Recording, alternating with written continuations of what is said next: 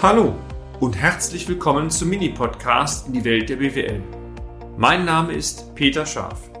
Ich bin Unternehmensberater mit Leib und Seele und gemeinsam gehen wir den Problemen der BWL auf den Grund. Kurz, kompakt, unverständlich.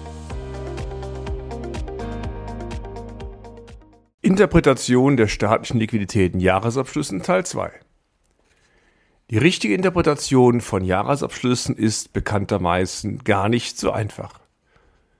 Das werden die Praktikerinnen und Praktiker unter Ihnen sicherlich bestätigen.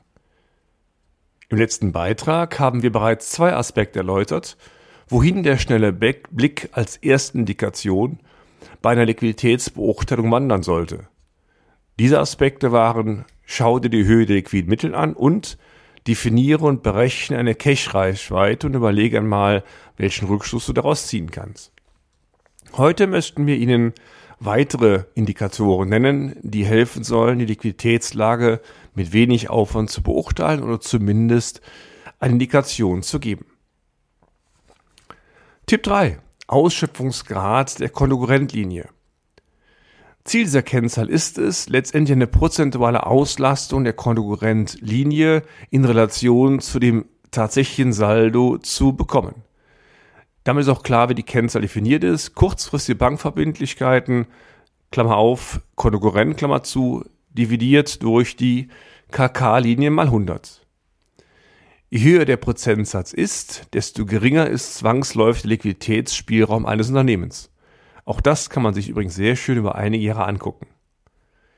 Der Pferdefuß in der ganzen Sache?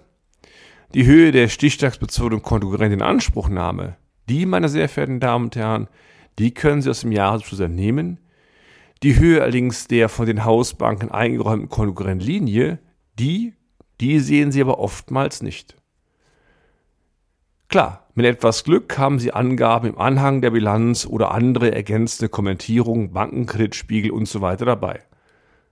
Wenn die Informationen fehlen, ist die Kennzahl leider nicht berechenbar. Tipp 4. Bankkapitalverzinsung.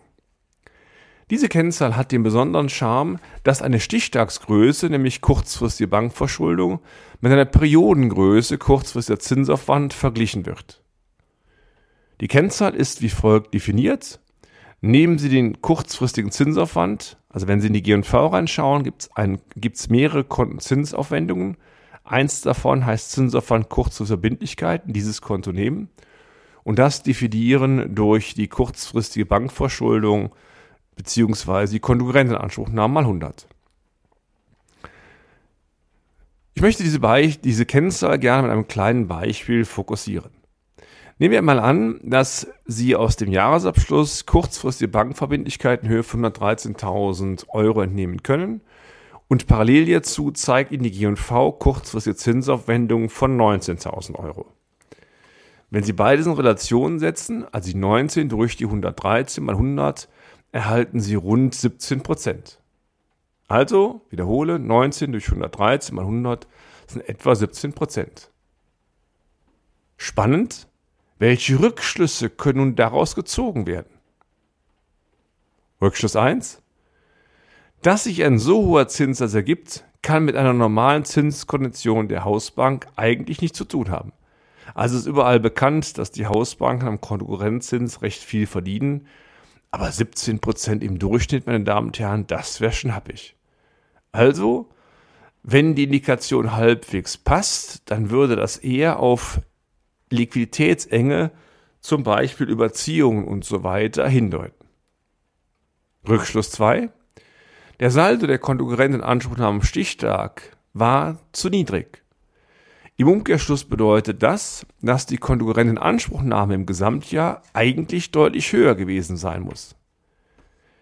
Dies kann auch ein Indiz dafür sein, dass die sich optisch ergebende Liquiditätslage des Unternehmens eigentlich zu gut oder zu optimistisch darstellt. Also der Vorteil ist, dass der Zinsaufwand nur eine Periodengröße ist und damit fallen Stichtagsverzerrungen bezüglich des Saldos sehr schnell auf. Übrigens, diese Kennzahl können Sie auch hervorragend dafür einsetzen, dass Sie bei einem angenommenen Konkurrenzzins, also beispielsweise was die Bankenlandschaft im Durchschnitt so an Zinsaufwand berechnet, auch eine durchschnittliche Konkurrentinanspruchnahme rückwirkend berechnen können. Und das visualisiert, wie wir finden, sehr augenscheinlich, wie hoch denn das Konto tatsächlich dauerhaft in Anspruch genommen sein müsste. In unserem konkreten Fall nehmen wir mal an, dass wir diese 19.000 Zinsaufwendungen nehmen, die wir gerade hatten, und nehmen wir weiter an, dass im Schnitt vielleicht 12% als Standardkonkurrenzzins veranschlagt würden von den Hausbanken dann ergibt sich 19 durch 12 Prozent etwa 160.000 Euro.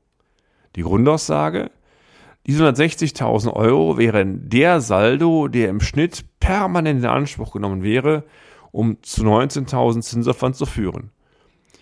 Wenn Sie die Zahl jetzt einmal vergleichen mit dem Wert, den die Bilanz wirklich zeigt, in unserem Beispiel waren es 113.000 Euro, dann wird es schon auch augenscheinlich sehr deutlich, wie groß die Differenz ist und letztendlich wie groß der Liquiditätsbedarf im Unternehmen war.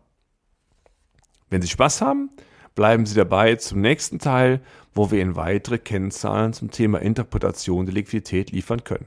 Bis dann, Ihr Peter Scharf. Und damit sind wir auch schon am Ende des heutigen Podcasts. Haben wir Ihr Interesse geweckt? Fein. Dann besuchen Sie uns doch einmal auf unserer Homepage unter www.scharf-office.de und schalten Sie auch beim nächsten Mal wieder ein auf eine kleine Reise in die Welt der BWL. Ihr Peter Schaaf.